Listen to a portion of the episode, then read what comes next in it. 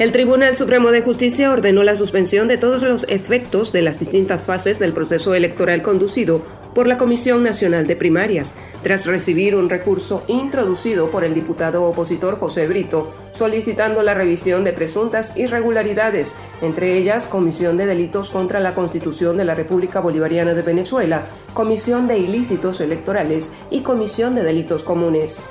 El niño venezolano de 12 años de edad, Bajat El-Din Abud Ali, se convirtió en el ganador de la categoría más importante de la competencia internacional de aritmética mental, celebrada en Malasia, al lograr 70 operaciones aritméticas en menos de 5 minutos sin ningún error.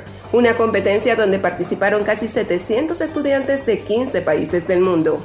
El presidente del Consejo Nacional Electoral, Elvis Amoroso, informó que del total de electores, son 21.027.120, están habilitados 20.694.124 venezolanos para votar en el referéndum sobre el Esequibo, al cual se llevará a cabo el próximo 3 de diciembre del 2023.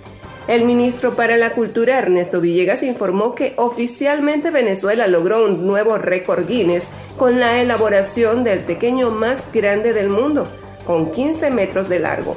El pequeño gigante fue realizado en la ciudad de Los Teques con más de 300 personas involucradas en el proceso. Descarga gratis la aplicación Red Radial. Ya está disponible para Android y encuentras siempre una radio para tu gusto.